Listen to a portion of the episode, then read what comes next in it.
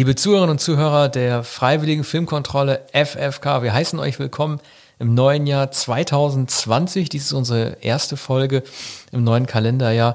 Und wie immer gilt, ihr kennt es ja, ihr könnt uns abonnieren auf den, oder sollt uns abonnieren auf den gängigen Plattformen wie iTunes, Deezer und Spotify oder unsere Folge hören auf dem Artikelplayer auf unserer FFK-Seite auf rollingstone.de. In der äh, heutigen ersten Folge widmen wir uns den ganz frischen Oscar-Nominierungen 2020, den ähm, erfreulichen Dingen als auch den Enttäuschungen. Arne, ich will mal schnell, weil ich glaube, dass das, wir wollen ja sehr lange heute drüber reden und ich will schnell, weil ich glaube, dass wir diese Kategorie ansonsten ähm, außen vor lassen können, ganz schnell über eine Mini-Enttäuschung oder zumindest über ein, äh, eine, eine Art Verwundernis reden. Ähm, Frozen 2 der Zeichentrickfilm von Walt Disney ist ja der ähm, erfolgreichste Zeichentrickfilm aller Zeiten inzwischen schon, nach kurzem Kinostart. Und der taucht nicht bei den animierten Filmen in der, in der Reihe auf. Ne? Ein großer Favorit ist jetzt Toy Story 4. Wie kann denn sowas passieren? Ja, stattdessen Klaus, Missing Link, I Lost My Body, How to Drain Your Dragon. Also verwunderlich ist es schon, nur wissen wir natürlich nichts über diese Filme oder du weißt wahrscheinlich etwas über Frozen, deshalb vermisst du oder, oder weißt du nur, dass es ja. ein so erfolgreicher, also, auffälliger, ich habe ihn geguckt, ist, populärer Film. Ja, ich habe ihn geguckt mit meinem Sohn zusammen, er ist ja großer Anna und Elsa Fan und ich selber interessiere mich für ähm, den Frozen Mythos und so weiter überhaupt nicht. Ich frage mich nur, wie sowas politisch also passieren konnte. Ne? Also mit äh, Toy Story 4, ähm, der von ähm, Pixar kommt, ist ja ein Disney-Film nominiert. Wieso wurde der Disney-Film Frozen 2 nicht nominiert? Tja, das auf Aber jeden wir Fall. sprechen von Best Animated ja, Feature genau, Film. Ja. Und ähm, Toy Story 4 ist nominiert. Ich sehe, ja, ich der ist auf der, auf der, äh, Liste. Ja, wir erklären hm. unseren Zuhörern äh, gerade nochmal eben schnell, dass wir uns selber, weil wir nicht alle äh, tausend Nominierungen auswendig können, uns anhand eines Ausdrucks festhangeln. Der steht tatsächlich auf der zweiten Seite. Ah, und der, der ist halt nominiert. Seite. Naja, um, den würde man natürlich auch erwarten. Übrigens, auch für die Filmmusik von Randy Newman wieder, oder für einen Song von Randy Newman, mhm. äh, muss man sagen, nominiert. Mhm. Und Randy Newman ja. ist ja auch für Marriage Story dabei, ne? Äh, als bester ja, Soundtrack. Und da tatsächlich für die beste mhm. Filmmusik, Oscar, den er nie gewonnen hat, seit 1981, als er, 1980, als er Ragtime für Milos Forman geschrieben hat. Er hat nur einmal bei 18 Nominierungen für einen Song äh, aus Toy Story, glaube ich, den Oscar You've Got a Friend in Me gewonnen. Aber das ist äh, auch eine kleine Freude, dass Newman nominiert ist für Filmmusik und Song und übrigens auch für Filmmusik sein Neffe äh, Thomas Newman, der auch schon sehr oft nominiert war und glaube ich. Das ist sein Neffe? Ja, das ist der Neffe von Randy. Der hat aber auch American Beauty gemacht. Ja, genau. Ja, und, und Six Feet Under. Ja, und ich glaube, hat einen Oscar auch schon gewonnen, ist mindestens schon fünf oder sechs Mal nominiert gewesen. Ach, sieh mal, Vater und Sohn sind nominiert, ja? Ähm, Newman und der Neffe, also Onkel, äh, Neffe. Onkel und mhm. Onkel und mhm. Neffe. Randy Newman hatte drei äh, Onkel, die alle Filmmusikkomponisten waren und bei in den 30er, 40er, 50er Jahren in, in Hollywood gearbeitet haben. Der äh, Onkel Alfred Newman war der musikalische Direktor, Leiter der Filmmusikabteilung bei Warner Brothers, hat in jedem Jahr 30, 40 Soundtracks für alle Warner-Filme überwacht. Und der hat das weltberühmte äh, 20th Century Fox Intro komponiert. Das, ja. Das ich auch nur von Star Wars ehrlich gesagt kenne, dass man immer mit Star Wars in Verbindung gebracht hat und seit Star Wars rübergewandert ist, von äh, Fox zu Disney auch nicht mehr eingespielt wird. Ne? Diesen Trommelfanfaren, die so weltberühmt geworden sind. Das wusste ich nicht. Offenbar hat er das nebenbei oder hat er das vor seiner großen Karriere bei Warner gemacht, denn er war nicht der äh, Musikfilmleiter bei 20th Century Fox. Mhm. Oder äh, dann müsste ich mich sehr irren. Ich Was glaube, ist denn das für eine musikalische Familie? Das ist ja irre. Ja. Ja. Fehlt ja nur noch Paul Newman, aber der hat damit Emil, wahrscheinlich nichts zu tun. Alfred und äh, Lionel Newman und dann deren Neffe Randy Newman, der wiederum dessen Vater ein Chirurg zuerst in New Orleans, dann später in Los Angeles war. Auch eine sehr wohlhabende Familie natürlich. Aber noch einmal zurück zu Frozen. Ähm, ich hätte es nicht bemerkt, wenngleich ich von dem Film Frozen natürlich auch gehört habe, wie von Toy Story. Äh, habe den Film aber nicht gesehen. Nun, es gibt äh, sicher einige Versäumnisse. Genau, wo wir ähm, bei den ähm, Snaps sind. Ne? Also ich wollte nämlich gerade überleiten. Also ich äh, war sehr verwundert, dass ähm, Robert De Niro, nachdem er bei den Globes übergangen wurde, wo man sagen konnte, okay, das ist, eine, das ist ein komplett anderes Jury-System, es ist die Auslandspresse in Hollywood, dass er trotzdem bei den Best Actors fehlt. Wahrscheinlich für ihn reingerutscht Antonio Banderas für den ähm, Pain and Glory von Pedro Almodovar. Ähm, also meine Theorie ist jetzt da, De Niro fehlt. Es würde mich nicht wundern, wenn Scorsese sowas äh, droht, wie es damals Spielberg gedroht ist mit äh, Color Purple, dass dieser Film keinen einzigen Oscar kriegen wird, der Irishman. Das ist meine Theorie. Ja, das ist eine steile These, nachdem wir schon vorher einige steile Thesen, mehr oder weniger steile Thesen hatten. Aber wir hatten uns darauf geeinigt, dass De Niro etwa 80, wenigstens 50 Prozent ähm, Chancen hat, ja. den aus, äh, mindestens nominiert zu werden, wenn nicht den Oscar zu gewinnen und dass er wahrscheinlich sogar Joaquin Phoenix vorgezogen wird. Äh, meine nicht so steile These, dass man sich die Gelegenheit, ähm, dass die Schauspieler, die in der Jury sind, also die wahlberechtigt sind bei der Academy, sich nicht entgehen lassen würden, Robert De Niro auszuzeichnen oder ihn mindestens zu nominieren, vielleicht zum letzten Mal, genau wie bei Scorsese, genau wie bei Pacino, der Dank für Jahrzehnte, die vielleicht letzte große Gelegenheit, die ganz verdienten, die natürlich auch schon ausgezeichnet sind mit dem Oscar, noch einmal zu ehren. Aber was steckt denn dahinter, dass jemand wie De Niro übergangen wird? Wie kann das, wie kann das sein? Also mir ist nicht bekannt, dass er sich unbeliebt gemacht hat in Hollywood, dass er irgendeinen Fehler ja. äh, gemacht hat. Ich verstehe gar nicht, äh, ähm, also ne, wenn man sich die Liste anguckt, was macht Antonio Banderas da drin? Auch ehrlich gesagt, was macht Leonardo DiCaprio da drin? Ja. Ist meine Meinung, aber ich meine, das sind, äh, klar lassen sich Leistungen schlecht vergleichen. Ich glaube, Leo, Leo, man hat sich einfach gefreut, das war seine erste Rolle nach vier Jahren Revenant, wo er den Oscar bekommen hat. Vielleicht wollte man ihm einfach damit danken, dass er wieder zurückgekehrt ist ins Hollywood-Geschäft. Nun, es glauben wohl die Schauspieler, die da wahlberechtigt sind, dass äh, die äh, urteilen ja unabhängig voneinander, die bestimmen ja unabhängig voneinander, sehen die Filme unabhängig voneinander.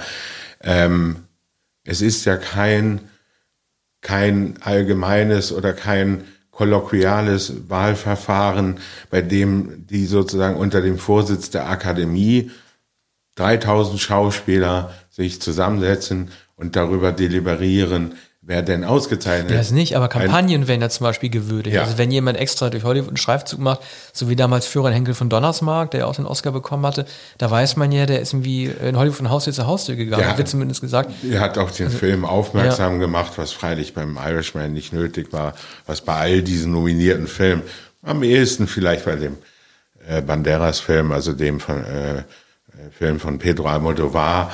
Aber auch der hat natürlich eine gewisse Publizität durch Almodovar, vor allem durch Banderas, der ja in den USA auch ein populärer Schauspieler ist. Aber ähm, hier musste keine Werbung betrieben werden. Jeder wusste, jeder Schauspieler sowieso wusste um äh, den Film und um De Niros Darstellung. Ich glaube, dass dieses sogenannte De-Aging-Verfahren De Niro geschadet hat. Es hat auch Pesci geschadet, sicher, und auch Pacino. Niemand wird sagen, das ist so, wobei dieses Verfahren ja für visuelle Effekte nominiert worden ist, wird es vielleicht gewinnen, vielleicht nicht. Ich glaube, dass dieses Verfahren gar nicht überzeugend ist. Es lenkt von den schauspielerischen Leistungen ab. Es ist auch insofern nicht überzeugend als De Niro. Wir haben in einer früheren äh, Podcast-Folge äh, ausführlich darüber gesprochen.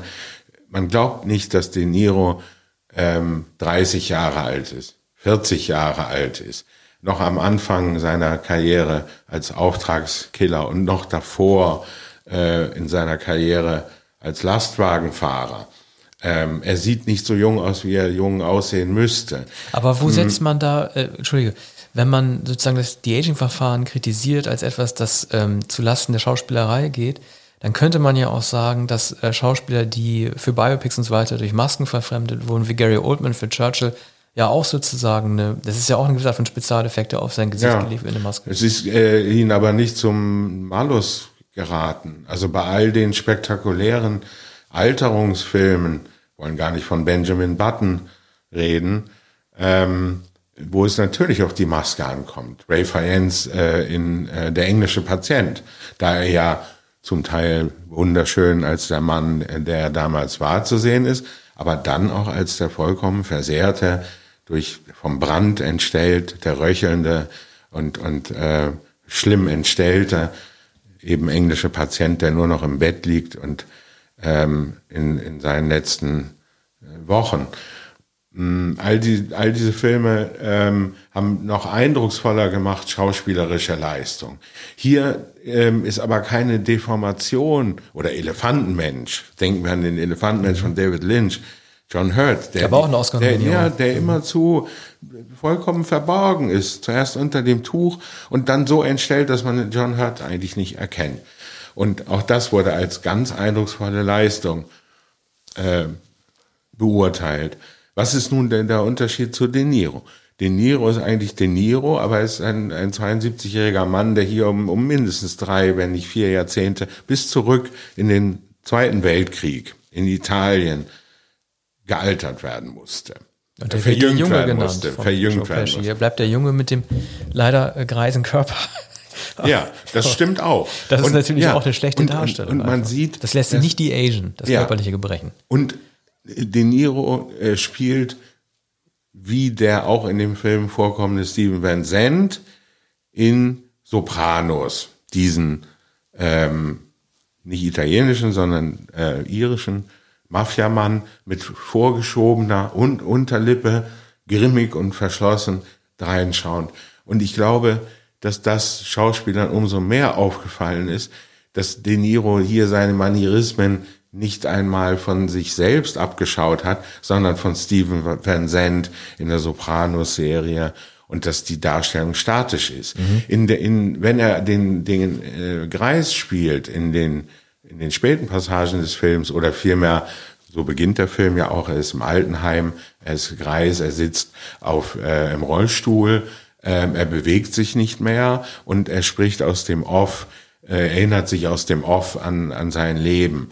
So, das ist der De Niro, der wiederum etwas älter geschminkt ist sogar, auf einen 80-jährigen Mann etwa, der ganz runzelig, zerfurcht und ein bisschen hinfällig Also sie haben, ist. sich, sie haben sich verkniffen daraus, ein Little Big Man zu machen, wie damals Ja. äh, Dustin Hoffman.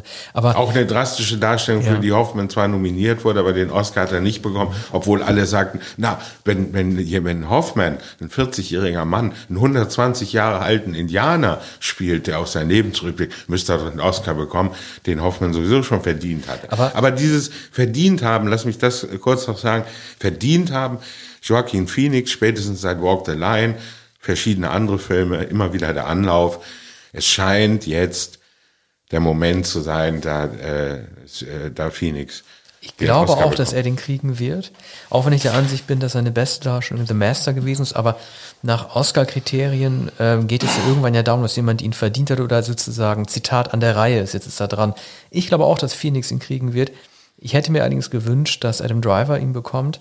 Aber man muss sagen, auch wenn man sich die Reihe äh, der Nominierten anguckt, als auch derjenigen, die normalerweise einen Oscar bekommen für ihre Hauptdarstellung, ist Adam Driver leider als ähm, Regisseur-Ehemann, den er verkörpert, nicht spektakulär genug, um den Oscar zu kriegen. Das ist das, was ihm zu Lasten fallen wird. Ich bin allerdings viel erstaunter, gerne interessiert, was du davon hältst. Es fehlt ein Hauptdarsteller in dieser Best Actor-Reihe. Der wurde aber heimlich hinter die Best Supporting Actors gemogelt. Nämlich Tom Hanks. Tom Hanks wurde nominiert für A Beautiful Day in the Neighborhood, wo er Fred Rogers, die TV-Ikone, verkörpert. Fred Rogers, ähm, man hat ihn sogar schon fast im Titel mit drin. Er wird in der Besetzungsliste dieses Films auf der Eins geführt und niemand kommt in diesem Film so häufig vor wie er. Trotzdem wird er nominiert als Best Supporting Ja. Actor. Das kann natürlich nur eine ganz schlechte politische Entscheidung gewesen sein, äh, dass man Angst gehabt hat.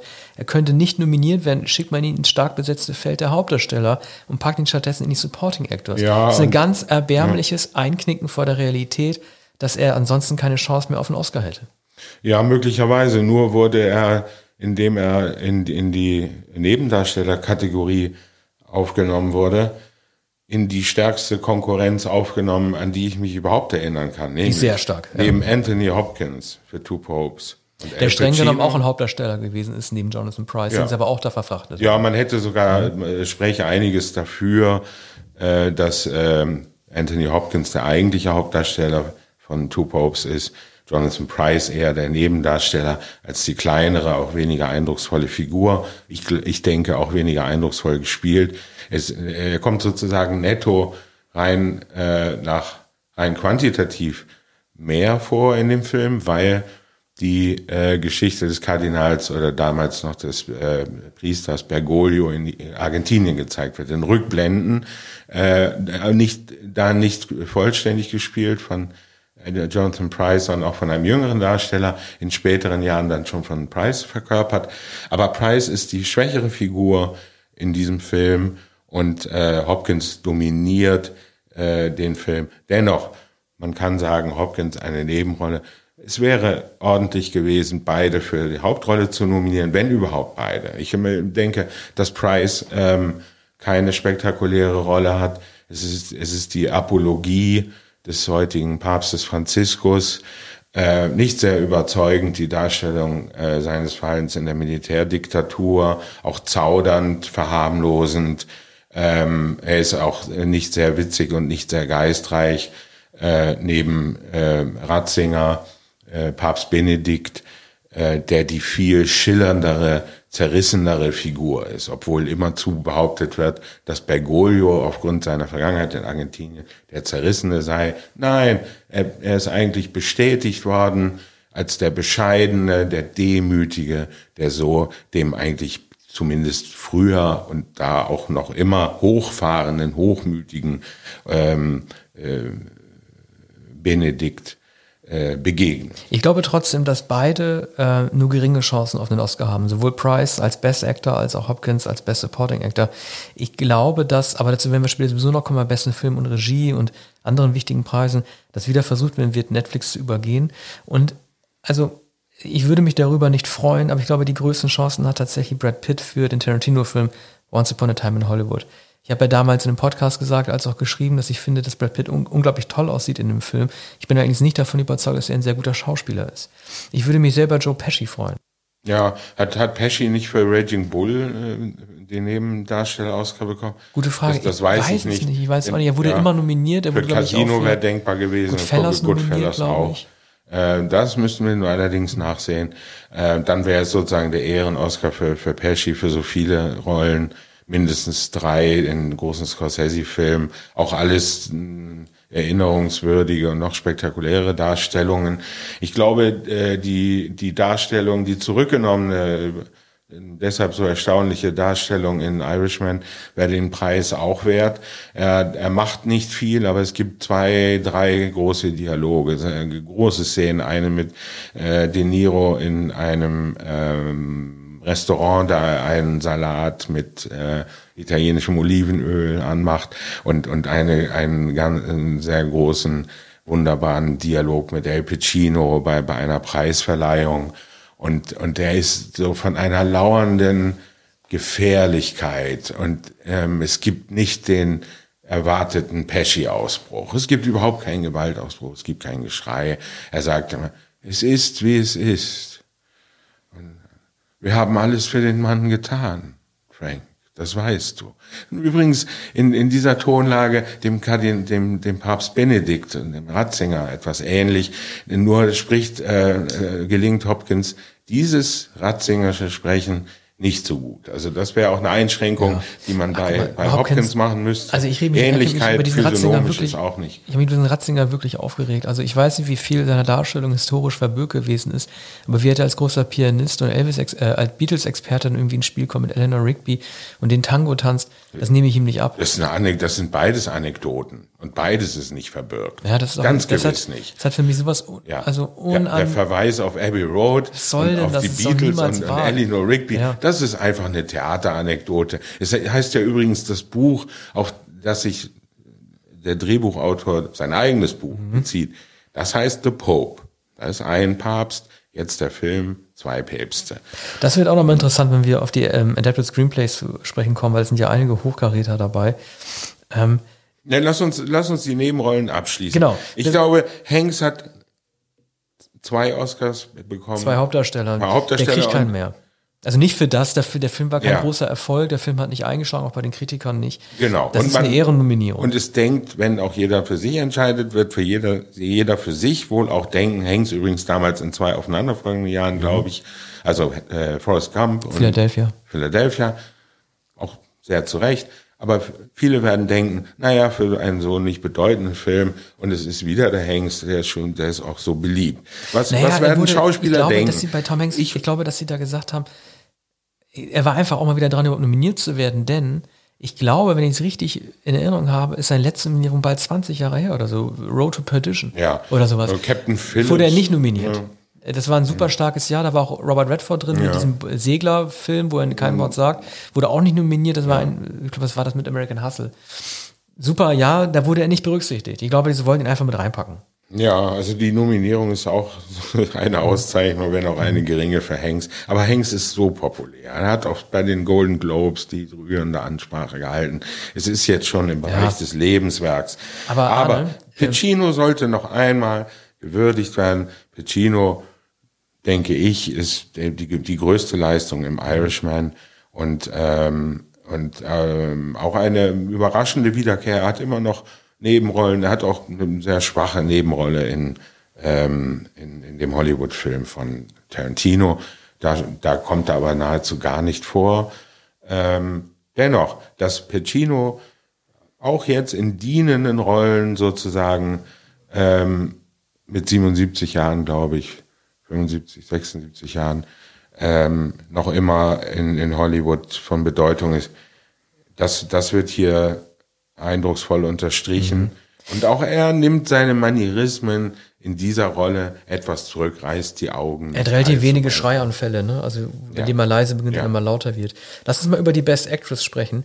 Also es, äh, es tut mir sehr leid für Scarlett Johansson, aber obwohl sie das Kunststück vollbracht hat, was nicht sehr häufig vorkommt, nämlich für zwei Filme nominiert zu werden, einmal für Hauptdarstellerin für Marriage Story, als auch für Nebendarsteller von Jojo Rabbit, glaube ich, dass auch wenn es ihr erfolgreichstes Jahr ist, das sind glaube ich ihre ersten Nominierungen überhaupt für den Oscar und sie ist auch schon über 30, glaube ich, dass sie keinen der beiden Oscars kriegen wird.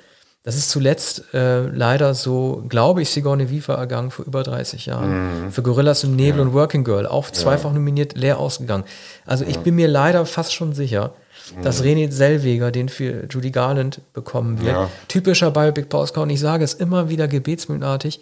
Ich finde, man sollte Biopic-Rollen nicht überbewerten. Ich finde es ähm, viel schwieriger, eine Rolle zu erfinden als zu finden, weil das wäre dann eine gefundene Rolle. Das wäre Mimikry. Ich bin kein Fan von diesen Gary Oldman, Churchill oder Capote, Philipp Seymour Hoffmann Oscars, in denen aus sehr einfach nachzuempfindenden Manierismen es ermöglicht wird, dasselbe zu kopieren. Ich Ja, verstehe es nicht, aber sind ich rein glaube, sie gewinnt. kunstvolle Schaudarstellungen, also auf Effekt angelegt, auf körperliche Ähnlichkeit, auf Mimikry, kurz gesagt. Und ähm, das ist bei Zellweger auch so. Es ist wenig dagegen einzuwenden, ist sozusagen technisch gut gemacht, es ist melodramatisch übertrieben, man sieht das Zittern, das Beben, die Drogensucht. Es ist auch eine Frage na, von Make-up, von, äh, wie sagt man, Frisur, ne? also von überhaupt der Maskenabteilung. Vielleicht gibt's auch dafür einen Preis. Äh, keine, keine so außerordentliche Darstellung.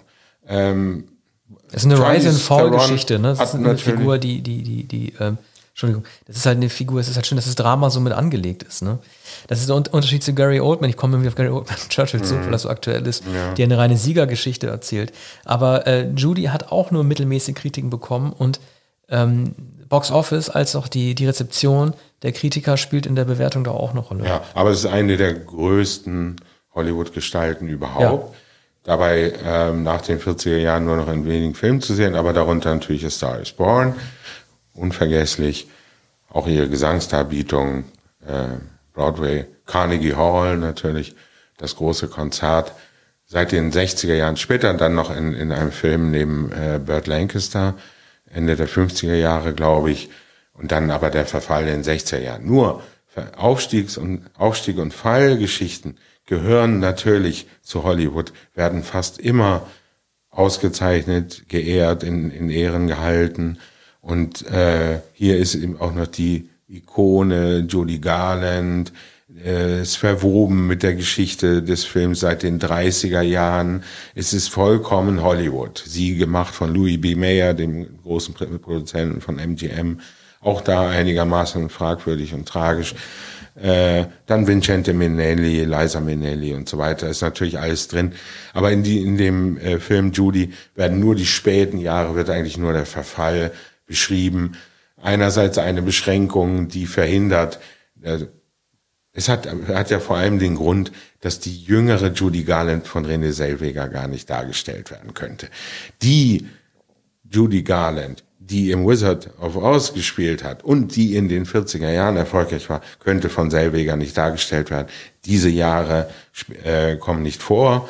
Es kommen die, die allerspätesten Jahre, ich glaube, äh, nur die 60er Jahre, sie starb 1969.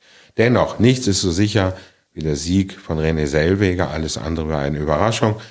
Äh, Scarlett Johansson, bravouröse Darstellung, weniger grelle Darstellung in einem viel besseren Film, in Marriage, Marriage Story.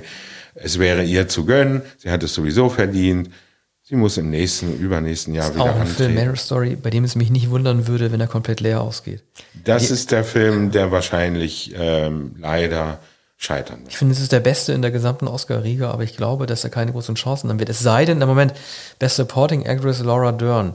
Das wäre natürlich möglich, da- dass sie dafür Marriage Story einen kriegt. Ja, wäre meine Wahl. Ja, sie ist so, so, ein- so Scarlett Konglomerat. Ja, sie ist, sie ist so eine Mischung aus. Also Laura Dern ist ja, hat ja gerade extrem Aufwind, weil sie sehr vielseitig und gute Rollen, also wirklich mit sehr gutem Fingerspitzengefühl, sehr gute Rollen ausgepickt hat. Also sie war in der dritten Twin, Pe- Twin Peaks Staffel überragend. Äh, sie hat im Blockbuster mitgemacht, wie dem letzten, vorletzten Star Wars Film.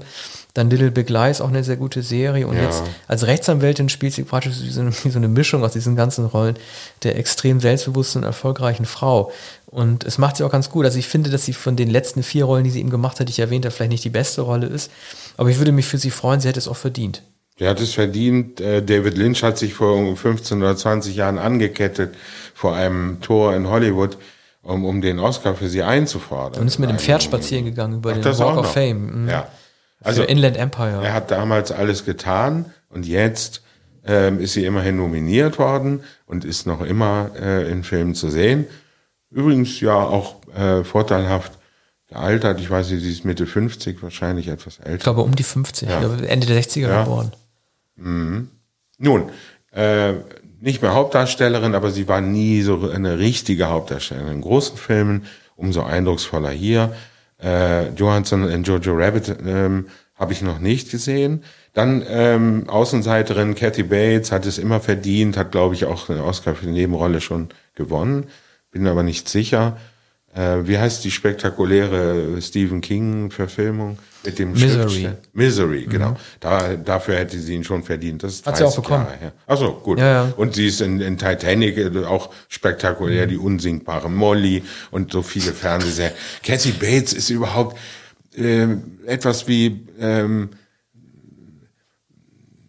fällt mir der Name nicht ein, es gab früher eine Nebendarstellerin, die auch mal Hauptdarstellerin war, jahrzehntelang. Und, und Kathy Bates absolut äh, zuverlässig und ähm, immer, immer überzeugend, äh, hätte es so sehr verdient. Dann zwei Filme, die äh, sozusagen Zählkandidaten sind, Greta Gerwigs Little Women, äh, sechs Nominierungen insgesamt, hier ist Florence Pugh, wird sie, glaube ich, ausgesprochen, ähm, nominiert und Margot Robbie eben nicht für den Tarantino-Film, sondern für Bombshell. Bombshell, äh, ein Film, ähm, der hier noch nicht zu sehen war, den ich auch noch nicht kenne, von dem es heißt, es sei der Film zu Me Too. Ja, das weil es geht ja eröffnet darum, ihm einige Die Möglichkeiten. vier Journalistinnen, ich glaube, es sind alle vier sind Journalistinnen. Äh, Charlize Theron ist ja auch nominiert, wie sie aufbegehren gegen Roger Ailes, diesen ähm, Ja. äh, Foxmann, der äh, gefeuert wurde, diese, diese Ikone des Senders, bei dem sich herausgestellt hat, dass er ähm, halt auf übelste Art und Weise Frauen drangsaliert hat. Der Film selber hat nur mittlere Kritiken bekommen, weshalb ich glaube, dass er vor allen Dingen berücksichtigt wurde in Nominierungen, um halt ähm, ja, so blöd wie es klingt, halt auch der MeToo-Bewegung damit Geltung zu verschaffen, äh, sei es über einen mittelmäßigen Film. Aber ich glaube, dass Bombshell relativ schlechte Chance hat, überhaupt einen Preis ähm, zu bekommen. Ich finde es, ich glaube auch, dass ein ähnliches Schicksal Little Women passieren wird. Da ist man auch generell bei dem Thema, warum Frauen bei den Oscars 2020 so unterpräsentiert sind. Ich glaube, dass Little Women keine großen Chancen haben wird. Man könnte allerdings vielleicht Greta Gerwig äh, den adaptierten Drehbuch Oscar geben. Da wären wir schon in der nächsten Kategorie Best Adapted Screenplay. Du hast geschickt übergeleitet. Das ist allerdings die Kategorie, in der ich zwar mittlerweile auch keine absolute Einschätzung mehr geben kann, aber die sehr interessant mit, besetzt ja, aber mit aber mit der allergrößten Überzeugung sage, Steven Zalian für The Irishman muss den Oscar bekommen. Ähm, das ist eine Meisterleistung. Es sind, man, allenfalls von David Mamet gibt es ein solches Drehbuch, in dem sechs, sieben unvergessliche Dialoge sind und einzelne Szenen, die unvergesslich sind. Es ist noch dazu ähm, die Adaption eines Buches I Heard You Paint Houses von Charles Brand, was sozusagen ein nüchternes Sachbuch ist. Das heißt, Seilien hat ähm, komplett die Dialoge erfunden, die Szenen, die Momente. Ja, ich sage dir, er wird den Oscar nicht kriegen, auch wenn er es verdient hat. Ich weiß es einfach. Ich glaube wirklich. Weil Irishman du an Greta wird leer Gerwig glaubst. Ja, ich glaube, also politisch gedacht. Ich glaube, Greta Gerwig wird ihn kriegen und wenn sie ihn nicht kriegt, dann kriegt ihn Anthony McCartan für seine Posts.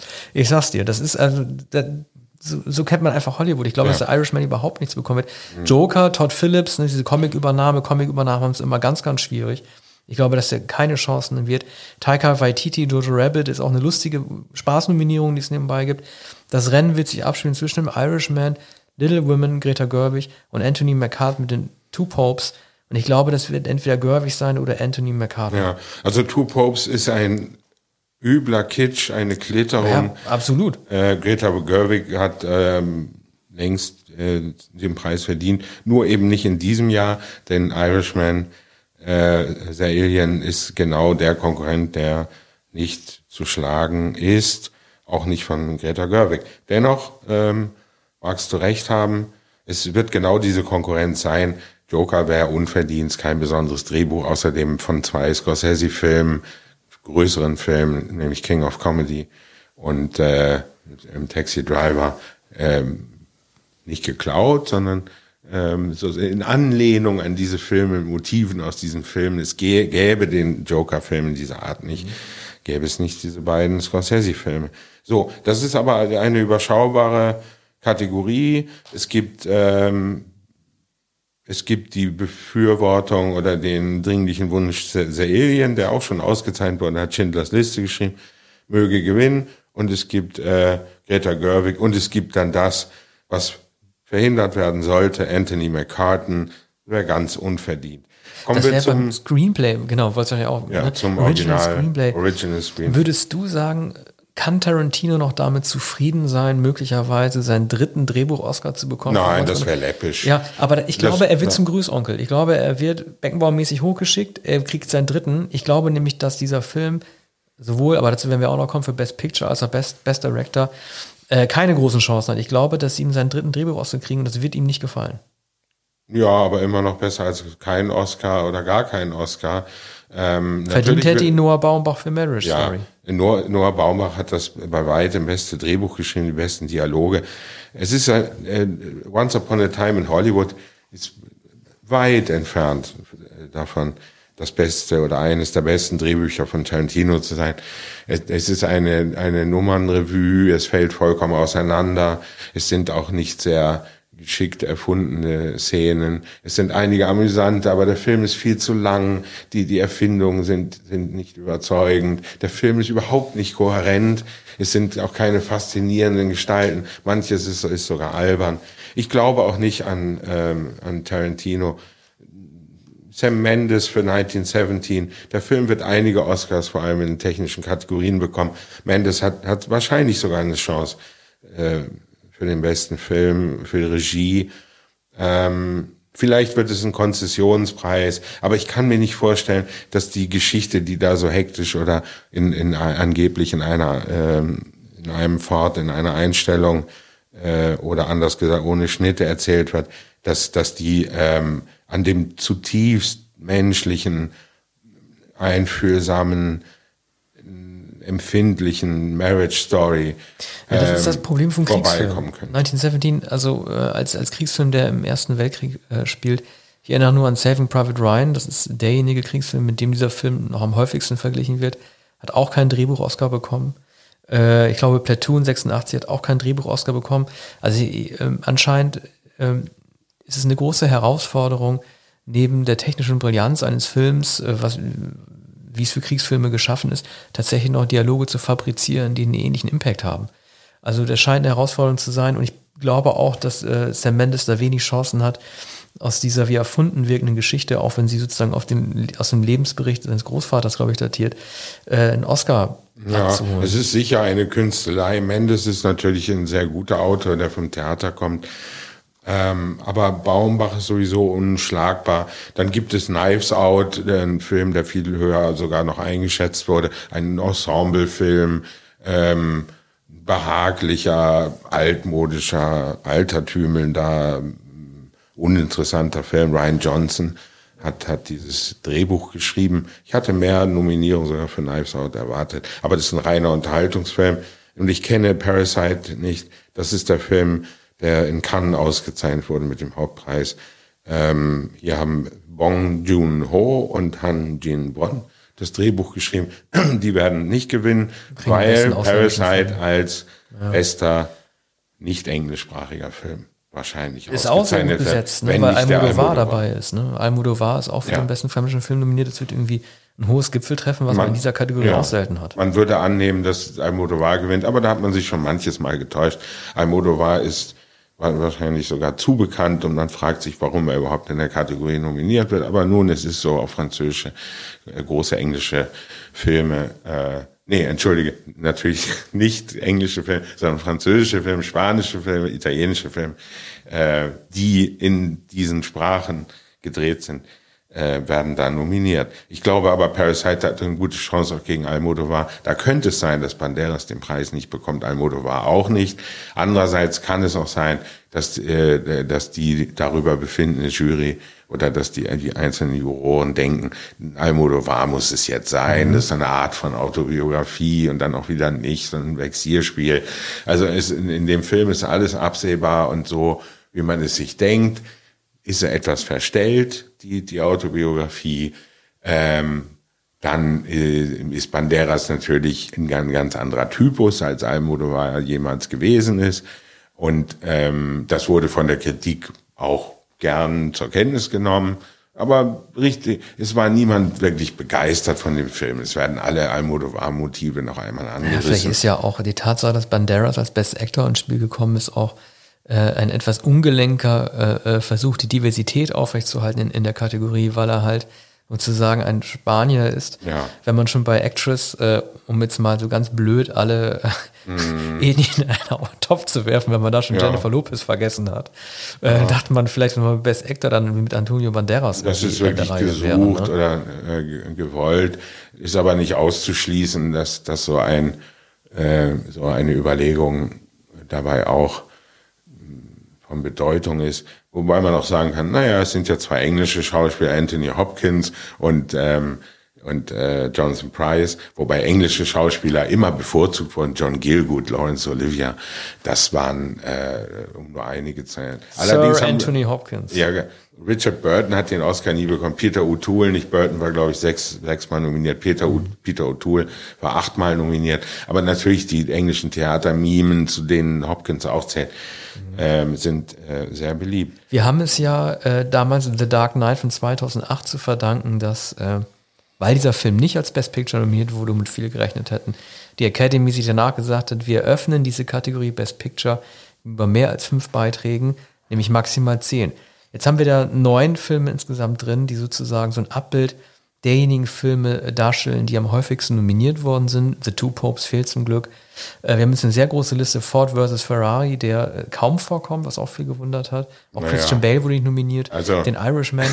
Und ja, Marriage Story, Jojo Rabbit, Joker, 1917, Once Upon a Time in Hollywood und Parasite. Also ich lege mich fest, auch wenn es nicht der beste Film ist, 1917 wird der als Best Picture ausgezeichnet. Ja.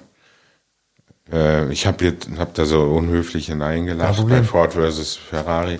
Äh, du hattest Christian Bale gesagt, ja, da hätte man eine Nominierung erwartet, aber ich glaube, alle haben Christian Bale über. Ne? Also jedes Mal äh, sehr utrierte, absichtsvolle Darstellungen und in, in dieser wirklich vollkommen bizarr belanglose Film. Dick Cheney wäre seine Chance gewesen. Mangold. Ja. Hat er nicht bekommen. Ja. Das, äh, aber das war ja auch mit Ansage, das war ja auch äh, angefressen oder mit Fettsuit und, und äh, mit, mit applizierter Glatze und alles schrie Oscar, Oscar, Oscar. Und Bale ist nicht beliebt, hat doch gute Gründe, ähm, vielfach ausgeführt, Tobsuchtsanfälle und, und dergleichen, unausstehlich hat man so oft gehört, dass man schon nicht mehr glaubt. Aber es haben dann nur auch, was selten ist, andere Schauspieler und Leute, die am Set gearbeitet haben, was man bei Kevin Spacey dann erst nach seinem äh, tiefen Fall erfahren hat. Naja, viele haben bei Ford vs. Ferrari ja auch gesagt, dass der Film äh, zu altmodisch sei, zu sehr, also nicht mehr, nicht mehr äh, den politischen Bedürfnissen entsprechen, weil er halt von zwei äh, Haudegen erzählt, die äh, Sprit durch die Gegend pusten. Ne? Also Ja. das ist halt die alte Geschichte, aber so sind sind- Abenteuerfilme ja. der 60er halt äh, konstruiert. Also ich fand es auch ein bisschen lame, halt zu sagen, halt, wie man darf, man darf diesen Film nicht zu sehr ins Rampenlicht stellen, weil er halt nicht mehr zeitgemäß ist, ähm, was sozusagen das Klimaabbild angeht. Von außen herangetragene Gründe, die natürlich mit Kunst nichts zu tun haben. Nur der Film hat mit Kunst auch nichts zu tun. Ähm, der, es gab Le Mans von äh, Steve McQueen, ähm, ein, ein misslungener Film, aber ein hochinteressanter misslungener Film von 1971, der auch ein spektakulärer Flop war, wie all diese Grand Prix und, und Rennwagenfilme. Auch der Film, der so heißt, Grand Prix aus den 60ern mit James Garner. Ein großes Projekt von ist John, der von Polanski? Nein, ist von John Frankenheimer, glaube ich. Polanski nicht auch so einen Rennfahrerfilm gemacht? Ja, aber wann könnte das gewesen sein? Doch nicht in den 60er Jahren. in den 70er. In den, ja, aber, Äh, bevor er aus Hollywood gegangen ist, ne? Wann war das? Vor 76? ja, aber Chinatown und dann. Da kam schon der Mieter, ne? Nee, stimmt. Ja, hm. Okay. aber all diese Filme waren erstens nicht erfolgreich. Keiner wurde je ausgezeichnet. Ich kann mich nicht dran erinnern. Dass, äh, also Sportfilme ja übrigens sowieso Ich nicht. sage nur Rush von Ron Howard. Hat auch keine Chancen gehabt. Ja, ganz genau. Ja. Und, Rennfahrerfilme der hat mit- wie Fußballerfilme sind aus, schwer aus zu vermarkten. den allerbesten Gründen keine Chancen gehabt. Auch äh, für den Darsteller des Niki Lauda nicht. Ne? Ja, wobei Da Daniel Brühl war ganz gut. Also ich bin ja großer Daniel Brühl. Er hat, das, er hat das sehr gut gemacht, aber wurde natürlich nicht berücksichtigt. Ausgerechnet diese Darstellung, da hätte es vielleicht mal eine, eine Nominierung gebraucht, ähnlich wie bei Ulrich Mühe. Äh, Brühl wurde ja in nominiert. Das Leben der anderen. Brühl würde Oscar nominiert für Rush. Ja, aber es ist auch eine Ungerechtigkeit. Übrigens hat ein deutschsprachiger Schauspieler, Maximilian Schell, 1964 den Oscar gewonnen. Mhm. Ähm, für das Urteil von Nürnberg, glaube ich.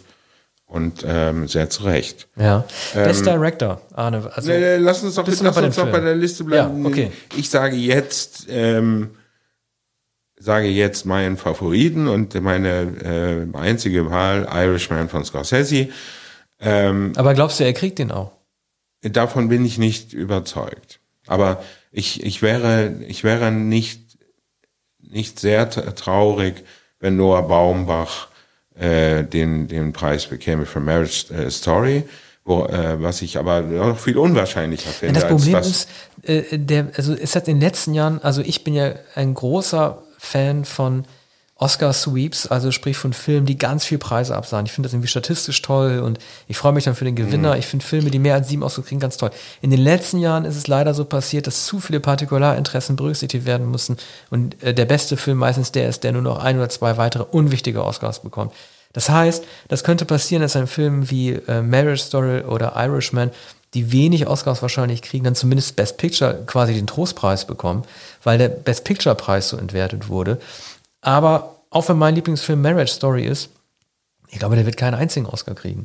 Und ich glaube auch, dass der Irishman den Best Picture nicht bekommen kann, weil er keinen anderen Oscar bekommen wird. Und brauchst als Best Picture zumindest einen weiteren.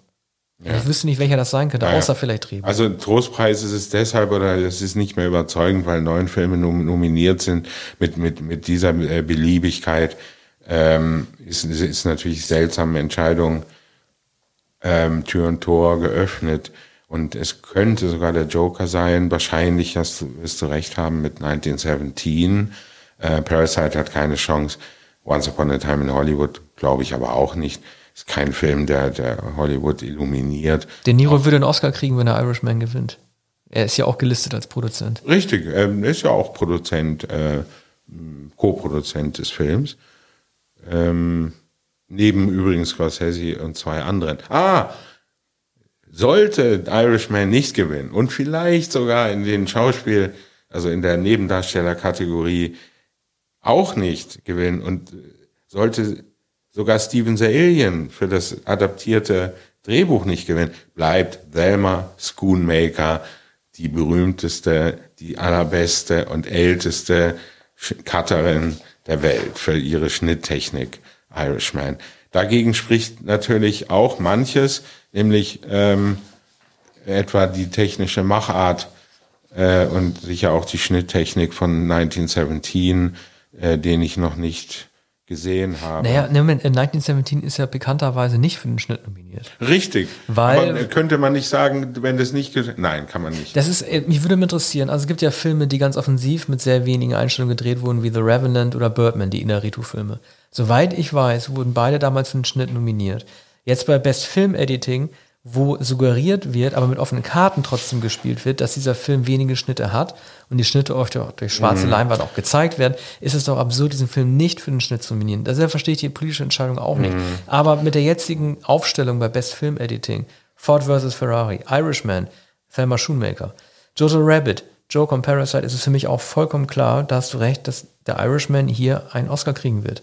Sie hat ja also wahrscheinlich mindestens schon einen bekommen für Departed, denke ich. Vielleicht sogar für Raging Bull. Ja, Die Pate ist auch ein auffällig geschnittener Film, in dem der Schnitt auch von einiger Bedeutung ist, also sozusagen rasant geschnitten. Es gibt äh, aber bei äh, beim Irishman, ein Film, der ja dreieinhalb Stunden lang ist, ist das für Schoonmaker so charakteristische zwischen sehr knapp geschnitten, schnell äh, in schneller Abfolge geschnittenen und dann sehr langen, ausführlichen, fast quälenden Szenen, äh, Dialogen, die nahezu ungeschnitten sind und die den seltsamen Rhythmus dieses Films bestimmen, der freilich mit dieser epischen und episodischen Struktur das auch äh, es nötig macht, ähm, dass so viele Zäsuren und Unterschiede im, im Tempo enthalten sind. Also das ist sehr wahrscheinlich. Ford vs. Ferrari ist natürlich ein Film, bei dem offenkundig ist, weshalb ähm, der Schnitt von Bedeutung ist, aber ein bedeutungsloser Film. Niemand kommt gegen Thelma Schoonmaker an, sicher auch nicht Jojo Rabbit, auch sogar Parasite nicht, denn ähm, hat natürlich keine äh, Meriten. Äh, der äh, Schnitttechniker Yang Jin Mo. Äh, Joker, naja, Joker kommt natürlich für alles in Frage. Aber vor allem wird man, wird, werden die Menschen, die hier zu entscheiden haben, sich Thelma Schoonmaker, die ähm, etwa 80 Jahre alt ist, nicht entgehen lassen. Aber- das ist wahrscheinlich sogar die, sicher, die sicherste Wette. Die ist sicher und eine technisch verwandte Kategorie ist viel komplizierter aufgestellt, nämlich äh, beste Kamera. Also das ist wirklich hochklassig besetzt. Du hast den Irishman, äh, Joker, The Lighthouse, was mich sehr gefreut hat, die einzige Nominierung für diesen Film. Ein Film, der wirklich so aussieht, als wäre er 1910 gedreht worden. 1917, Roger Deakins, letztes Jahr erst mit Blade Runner oder vor zwei Jahren mit Blade, für Blade Runner seinen ersten äh, Oscar nach vielen Nominierungen bekommen. Und Once Upon a Time in Hollywood, Robert Richardson. Also das ist auch eine extrem äh, cineastisch aufgestellte Kategorie, weil sie sich ausschließlich um Filme dreht, die nicht in der Neuzeit spielen. Und es ist allen diesen Filmen gelungen, extrem gut auszusehen. Also das ist zum Beispiel auch ein äh, Plus, das der Joker hat. Das ist tatsächlich ein Film, der meiner Ansicht nach so aussieht, als wäre so gritty 1980, 1981 gedreht worden. Also es ist eine wirklich sehr interessante Aufstellung. Und ich glaube, dass Roger Deakins hier seinen zweiten Oscar kriegen wird. Nachdem er Blade Runner Gerade 2049, ja, ich glaube, das, das, da, äh, da kommt man nicht dran vorbei. Also die Alternative wäre wahrscheinlich dann nicht der Irishman, äh, Rodrigo Prieto, sondern wahrscheinlich Lawrence Sher für den Joker, weil dieser Film einfach auch zwar nicht sehr gelungen ist, da sind wir uns beide einig, aber trotzdem sehr gut aussieht. Ja, Lawrence Sher hat, hat ihn verdient. Allerdings hat ihn auch Jarin Blaschke für The Lighthouse äh, verdient, was sehr unwahrscheinlich ist bei einem so unkommerziellen äh, Film, der kaum Aufmerksamkeit bekommen hat. Zu Unrecht übrigens. Willem Dafoe hätte auch nominiert werden können, ne, in dem Lighthouse. Hätte man auch erwartet, aber wird äh, Defoe nicht alle drei Jahre wieder nominiert, zumindest für neuestem, die Nebenrolle. Ja. In Hollywood Na, äh, Florida Project ja. war, wurde er Äh, nominiert. äh, War auch für einige Hauptrollen nominiert. Und Sicher für die Nebenrolle im englischen Patienten hat er nicht da den Oscar auch bekommen für den englischen Patienten. Willem Dafoe hat, glaube ich, keinen Oscar. Das geht ja zurück bis zu Platoon. Ja, das war seine erste Nominierung. Ja. Ich glaube, dass er keinen einzigen Oscar bis heute bekommen hat. Van Gogh wurde er nominiert letztes Jahr, glaube ich. Ja, auch das war natürlich sozusagen mit Ansage auf Zuruf pflichtgemäß, pflichtschuldig und alles, was man sich ausdenken kann. Und doch hat er mit Van Gogh nicht obsiegt, wahrscheinlich weil Kirk Douglas den schon äh, Ende der 50er Jahre gespielt hat. Das Lustige ist auch, William Dafoe ist doch 66 und hat irgendwie Van Gogh gespielt der sich mit wie vielen Jahren umgebracht hat? 36? Ja, der Und es fiel nicht, überhaupt nicht auf. Ja, weil die, weil, die Leute alt. früher damals älter aussahen, ja. als sie jung waren. Ja. Leute, die im 1800 gelebt haben, im 1900, die sahen einfach schon mal 20 Jahre älter aus. Ja, und, es, und es genügt natürlich auch das Apple Ohr bei äh, Van Gogh. Dann glaubt man jedem, dass er Van Gogh ist, wenn er mit verbundenem ähm, Ohr oder verbundenem Kopf äh, erscheint. Ähm, das genügt. Also Jarin Blaschke. Ah, eine Kamera. Es gab doch, ähm, vor zwei Jahren war das doch diesen Riesenskandal, als die äh, Oscar Academy aus Zeitgründen äh, es eingeführt hat, dass die Gewinner der Oscars irgendwie nur in den Werbepausen ja. gezeigt oder, oder war so geplant. Es wurde nicht so durchgesetzt. Es war doch geplant, dass aus Zeitgründen, um das Timing und die Spannung zu erhöhen für die vermeintlich wichtigen Kategorien, die vermeintlich unwichtigeren wie die Kamera in den Werbepausen verfrachtet mm. wird. Und jetzt siehst ja. du mal diese Liste äh, durch und überleg mal, wie absurd das wäre, diese Leute, ähm, ein wirklich toller Kamerajahrgang, dann einfach in die Werbepause zu verlegen. Ja, also da wird es für eine Minute äh, Dankesrede noch reichen. Mhm. Oder sind es 40 Sekunden? Naja, eine Minute wahrscheinlich und anderthalb Minuten. Es wird ja dann nur einer auf die Bühne kommen, anders als bei Soundmixing und Sound Editing. Ja, das sind aber die lustigen Momente. Genau, Special Effekte kommen immer vier Leute auf die Bühne. Ja. Einer darf reden, dann setzt das Orchester ein und die anderen drei gucken bedröppelt. Ungefähr so. Aber oder sie haben äh, erstens gar nicht damit gerechnet, dass sie ausgewählt werden, oder jedenfalls nichts vorbereitet für den Fall, dass sie ja. ausgewählt werden. Sie haben sich bereits auf einen, einen geeinigt, der Sprecher ist. Ähm, das wird ja auch ungefähr so sein bei was haben wir jetzt gesagt? Best Production Design, mhm. Sound Editing, Sound Mixing. Das sind immer zwei, drei, ja vier Leute. Ja. Äh, auch, äh, na gut, Kostüm, Kostüm. Äh, das ist meistens ein ja, das ist, Designer oder eine Designerin. Ja, Kostüm. Hier ist es für Irishman unwahrscheinlich. Ja, Joker, Mark Bridges, Little Women. Ich sag, Once Upon a Time in Hollywood. Die sahen einfach ja. alle zu gut aus. Ja, ist sehr ähm, überzeugend. Glaub, Ariane Phillips. Mhm. Das, ich, lass uns noch mal kurz über den Best Original Score und den Best Original Song reden. Ähm, also ähm, ich, diese eine Isländerin, ähm, ich versuche sie auszusprechen, Hildur Guanadottir, hat ja schon den Golden Globe bekommen für Joker. Also ich bin ja ein großer Gegner von Filmmusiken, die vor allen Dingen auf Atmosphäre und äh, Temp-Music-artiger Atmosphäre ausgelegt sind, also auf die Aneinanderreihung entweder verstörender oder äh, schöner Töne, die aber streng genommen zusammen keine Melodie ergeben. Also das nervt mich tierisch. Und das ist so ein Trend, der sich in Hollywood breit gemacht hat, für den auch Hans Zimmer mitverantwortlich ist, dass es weniger um Melodien mm. als nur um schön kleine ja. Harmonien geht. Ja. Das nervt mich. Also andererseits hat Alexandre Desplat, der nominiert ist für Little Women, äh, auch schon zwei Oscars.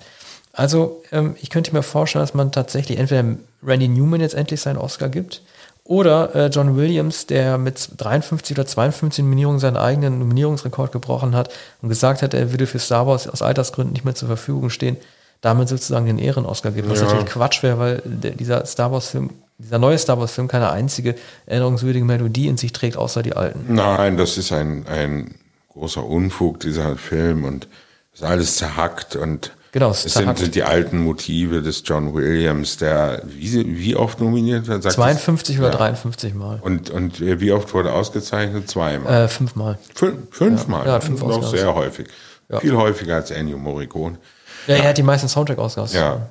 Also John Williams nicht.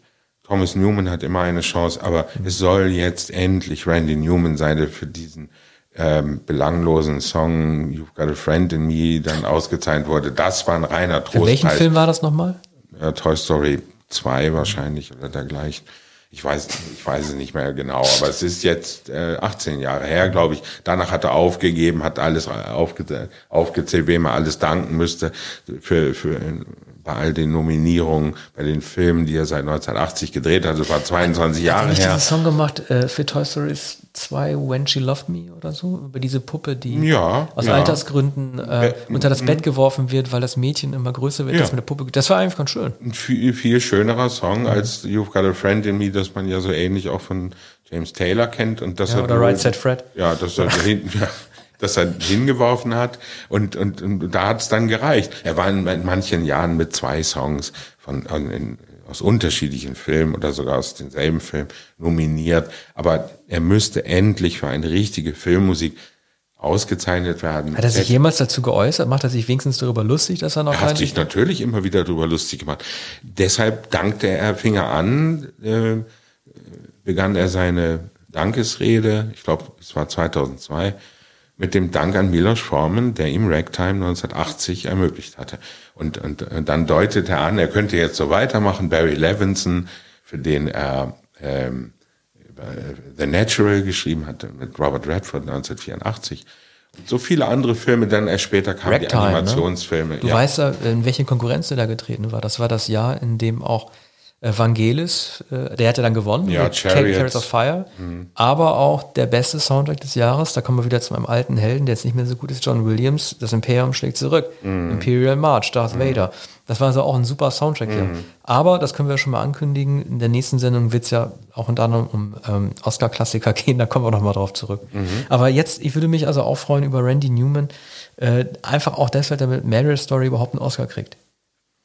Ja, auch ne? deshalb. Also Deplat jetzt, der wird in den nächsten Jahren immer und immer wieder ja. nominiert werden.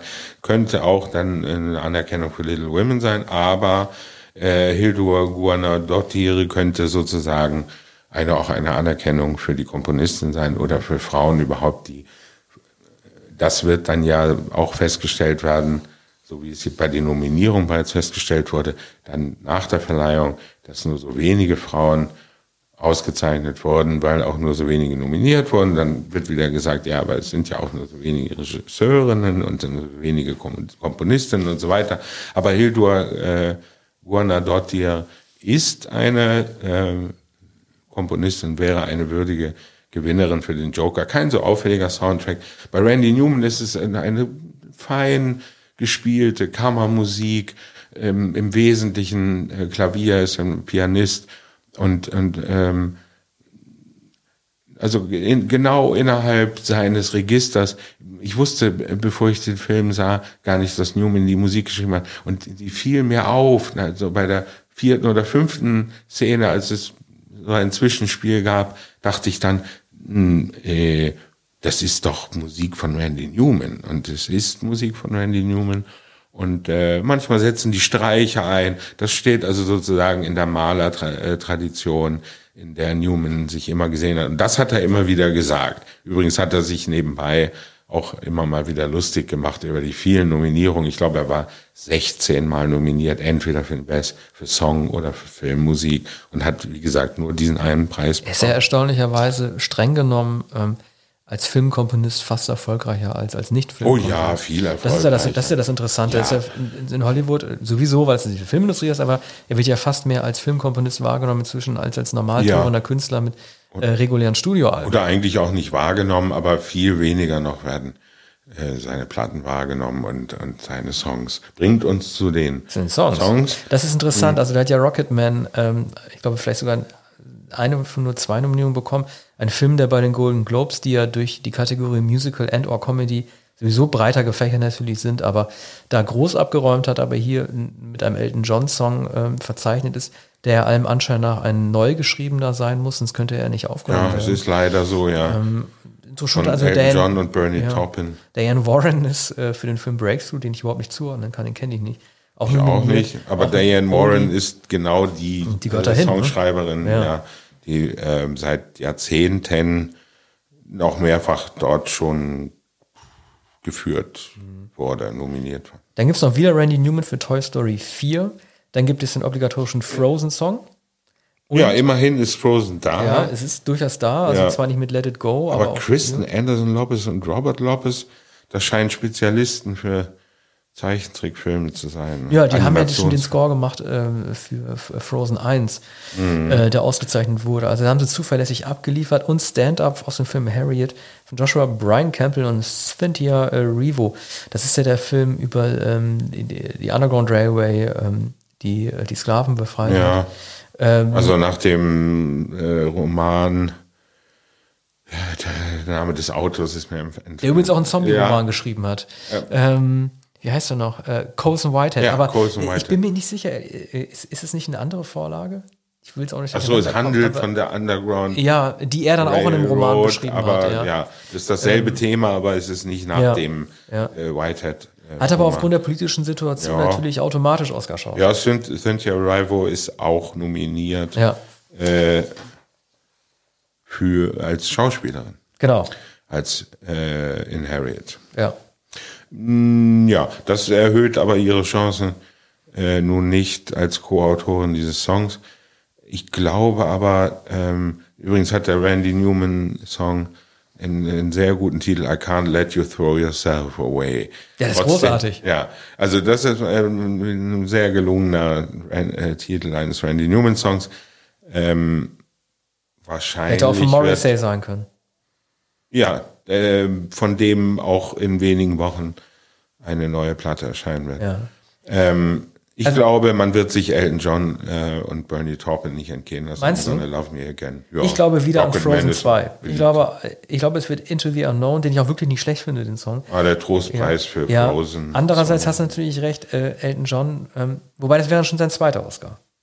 Ich bin mir nicht sicher, ob es überhaupt irgendeinen Popstar gibt, der mehr als einen Oscar bekommen hat. Also ich weiß noch, Sting und U2 werden sich ärgern, die wurden schon zweimal nominiert im Übergang. Ähm, Phil Collins einmal gewonnen. ja, Elton John hat einen bekommen. Also klar, warum nicht? Dann soll er den zweites Mal bekommen.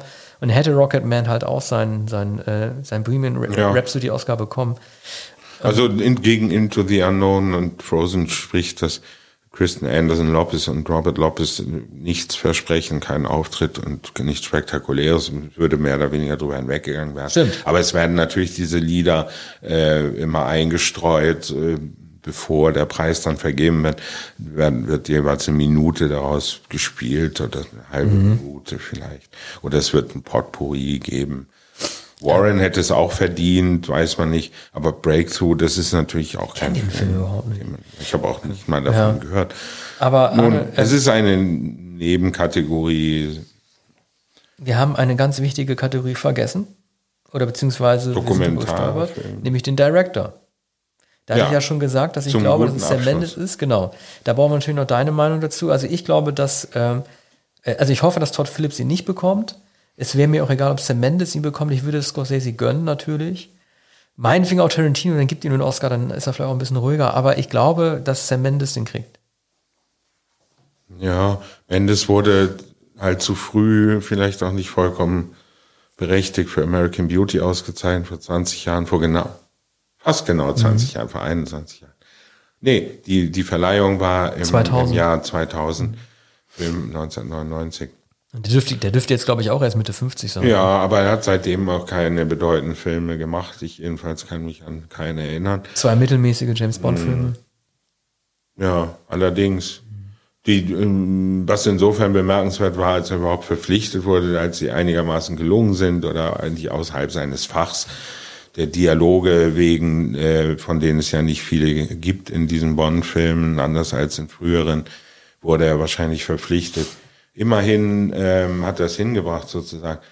Ja, 1917, ähm, ich würde es, ich befürchte es, ich kann mir aber nicht vorstellen, bei allen Einschränkungen, die, was Netflix betrifft und möglichen Animositäten, die ja mittlerweile hinangestellt werden müssen oder die, glaube ich, auch beiseite geschoben werden müssen. Ähm, muss es Irishman sein, muss es Scorsese sein, vielleicht ist es die letzte Gelegenheit. Scorsese hat ähm, nur die eine Auszeichnung bekommen für Departed. Ähm, vorher gab es ungefähr zehn Gelegenheiten, Scorsese auszuzeichnen und zehn bessere Gelegenheiten als Departed Ich auszuzeichnen. finde es halt so schade, dass in der heutigen, das ist natürlich auch ein Zeichen der Netzkultur, der sogenannte Backlash extrem äh, früh äh, zuschlägt, dass ein Film zunächst gelobt wird, aber dann die Aber Punkt Punkt Punkt Stimmen kommen, die sagen, folgendes stimmt nicht. Also Sam Mendes äh, wird ja vorgeworfen, dass, also im Film 1917, dass er, also dem wurde ja vorgeworfen, dass er halt irgendwie nur so täte, als hätte er keine Schnitte, wobei er mal damit offen umgegangen ist, dass es nun mal keine, überhaupt keine Schnitte gibt. Also es ist so ein unberechtigter Vorwurf. Und bei Scorsese sagt man ja, dass sie die gesamte Geschichte des Frank Sheeran ja auch so ein bisschen, äh, also dass sie nicht belegt ist, dass sie teils ausgedacht ist und dass das sozusagen gegen die Umsetzung spricht. Was natürlich Quatsch ist, Sicher weil das ist ein Hollywood-Film, bei Um- dem man, bei dem man, besser. ja, bei dem man natürlich damit spielen kann, was stimmt und was nicht stimmt. Das ist ja keine eins zu eins Lebensgeschichte, bei der man die Lebensbeichte abnimmt, die verifiziert werden müsste. Ja, ist eben kein Quatsch. Dokumentarfilm, das ist ein anderes Fach. Diese Filme genau. kennen wir nicht, deshalb ähm, können wir über die Kategorie gar nicht sprechen. Man erfährt es dann ja immer erst ähm, oder man sieht dann den Film, der ausgezeichnet ist, wenigstens später. Aber äh, nein, das ist kein Einwand. Umso mehr ist es ein Scorsese-Film, umso mehr ist die Leistung von Steven Salien zu würdigen. Und äh, umso mehr ist es eine, ein voll, vollkommen geschlossenes künstlerisches Universum und ein Kunstwerk von dreieinhalb Stunden, dabei auch mit Längen oder mit Fragwürdigkeiten und dabei in der auch für Scorsese durchaus typischen Zerrissenheit, die es auch in Casino und auch in Goodfellas gibt und in vielen anderen kürzeren, nicht Mafia-Verbrechensfilmen von Scorsese. Ähm, ich glaube, Netflix ist jetzt ähm, kein entscheidendes Hindernis mehr. The Irishman ist auch genau der Film, bei dem dieses Tabu oder diese, dieser Malus ähm, aufgebrochen werden muss oder aufgebrochen werden könnte. In den nächsten Jahren wird es sowieso nicht mehr haltbar sein. In diesem Jahr sind schon Marriage Story und, und Irishman äh, so große Filme, die auch den meisten, fast allen überlegen sind, die äh, ins Kino gekommen sind. Aber Marriage Story und Joker im Vergleich. Worum besteht die Regieleistung Todd Phillips in Joker? Er hat einen sehr guten Hauptdarsteller der wahrscheinlich keine Anweisung benötigt hat. Noah Baumbach fehlt in dieser nominierten Liste der besten Regisseure, ja. ganz klar. Ja, also da glaubt man zu Unrecht, äh, die Regie sei äh, zu unauffällig, Schuss gegen Schuss, äh, Kammerspielartig inszeniert, ohne großen Aufwand. Das ist bei Baumbach immer so. Maya Roberts Stories ist auch so ein Film, ist enorm geschickt inszeniert, aber unauffällig. Äh, man weiß nicht, äh, man sieht sozusagen äh, keine Handschrift. Ja, aber allein diese Montage am Anfang, als ja. sich die Eheleute erklären, was sie ihrem Partner ja. lieben. Ja. Meisterhaft. Ja, ist meisterhaft. Und, und es ist aber ohne großen Aplomb. Es ist ohne, ohne grelle Effekte.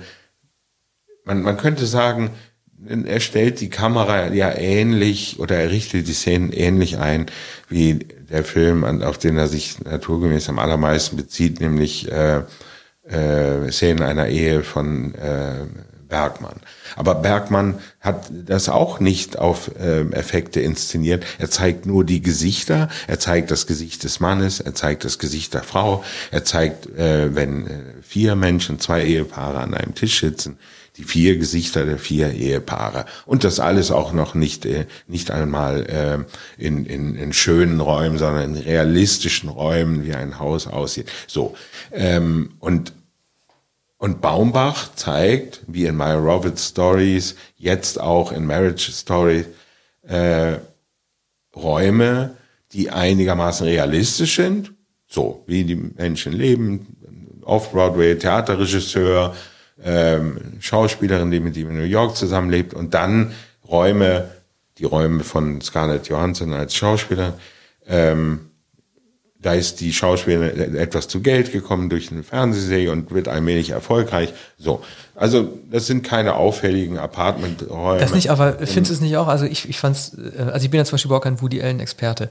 Also jetzt nicht Bergmann, sondern Woody Allen. Sorry, ich bin gerade am Springen, aber Woody Allen hat ja also auch bei Annie Hall allein schon äh, die Absurdität Hollywoods mit äh, der Realität ähm, New Yorks äh, ja. in, in den Kontrast gesetzt. Und ich finde auch, dass es in Marriage Story, ich finde, die Rechtsanwälte in Hollywood, mhm. also sprich äh, Laura Dern und halt mhm. halt hier auch von Goodfellas, äh, Ray, Ray Liotta in der Rolle und generell auch die Szenen, in denen ähm, ähm, Scarlett Let's Dance Johansson gezeigt, wie sie da in den, in den ganzen Kulissen rumsteht in Hollywood, im Vergleich zum, zum Off-Broadway New Yorks. Ich finde das so gut kontrastiert, mhm. auch als, auch als Regieleistung, sich darum zu kümmern, wie man diese zwei Welten nebeneinander stellt. Ich kann das gar nicht glauben, dass er nicht nominiert wurde. Ja. Es, es, ist übrigens äh, tatsächlich etwas wie äh, in Annie Hall, wie, wie Woody Allen zuerst New York zeigt und dann Los Angeles Diskrepanz und dann auch sein, seine Abneigung gegen Los Angeles begründet. Man, man sieht auch, äh, ohne dass äh, das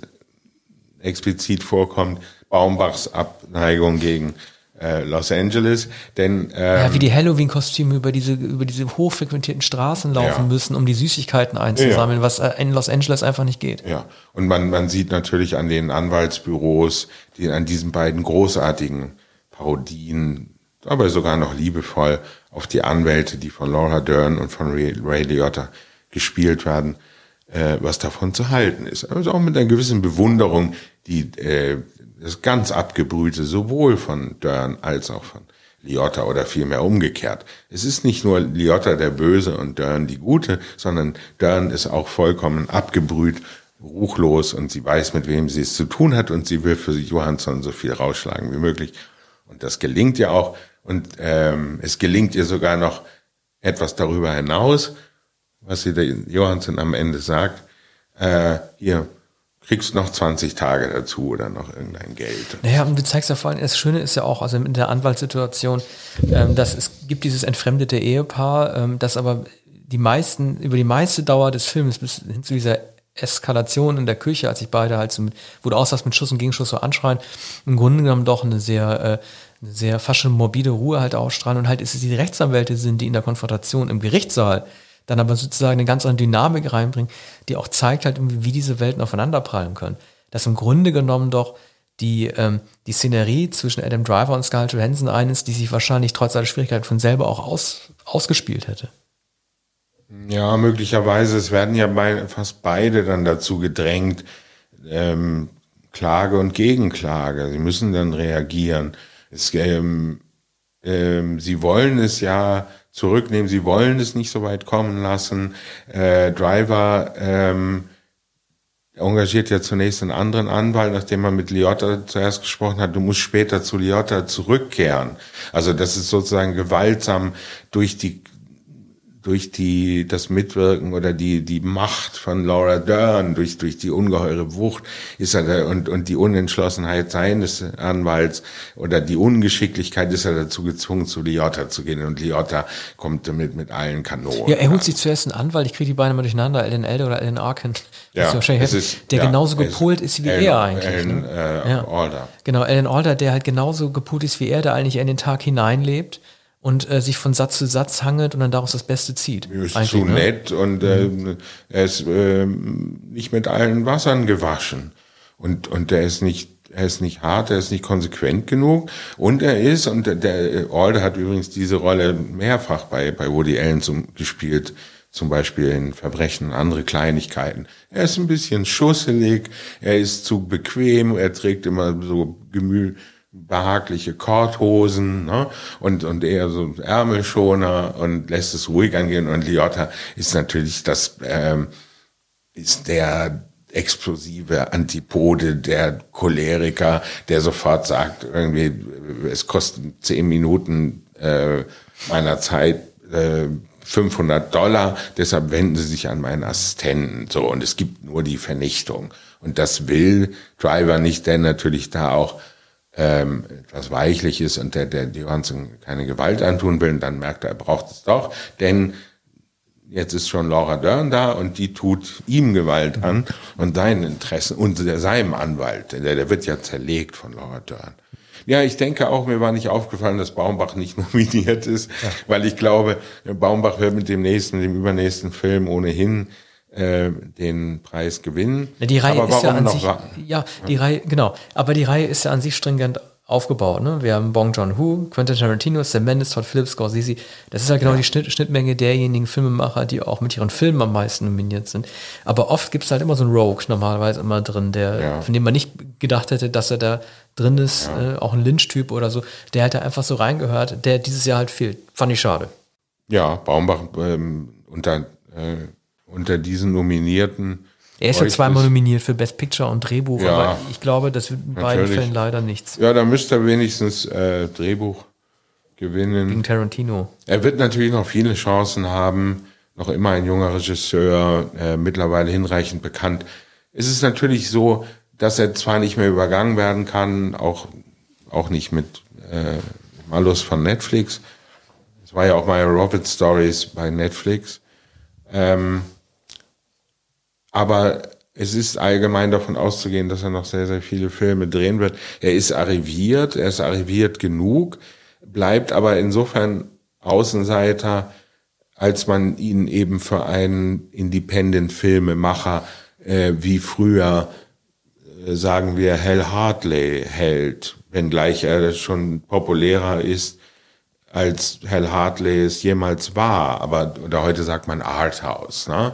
Aber dann ist er der wahrscheinlich der größte Arthouse-Regisseur, äh, den es überhaupt gibt und der beliebteste. Tarantino ist ja hier abzuziehen, das, das ist ja viel viel größer. Ja, das sind im Grunde genommen die klassischen Drehbuchkategorien. Ja. Arthouse, äh, Woody Allen Faktor ist eigentlich immer der Fall für den, Drehbuch. Ja, für den Drehbuchpreis, aber ja. auch Allen hat, musste gar nicht so lange warten. Dann bekam er den Preis für Stimmt. den Film und, und für Star Regie Wars, ja. Und, ja. Wo wir eigentlich auch schon gleich bei unserem nächsten Thema sind, äh, sprich der Vorschau für äh, die kommende Sendung. Oder haben wir noch irgendeine Kategorie, die wir machen wollen?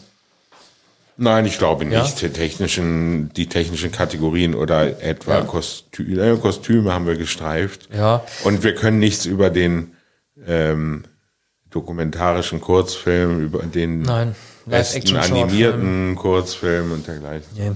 Gut, also ähm, wir haben damit auch unseren Rekord gebrochen an Dauer. Wir hoffen, es hat euch trotzdem gefallen. Für uns war es eine sehr aufregende Sendung. Ähm, wo wir gerade über Woody Allen gesprochen haben, Annie Hall.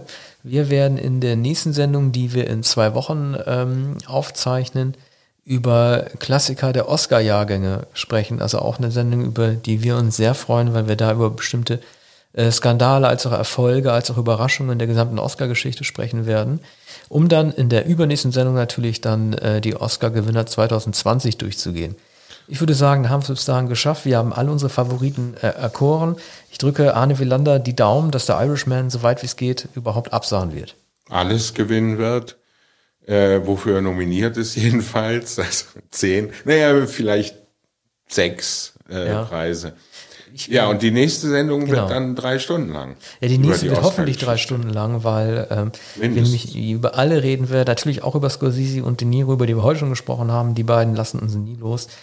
Gut, dann würde ich sagen, danke fürs Zuhören und äh, bis zum nächsten Mal. Bis dann. Tschüss.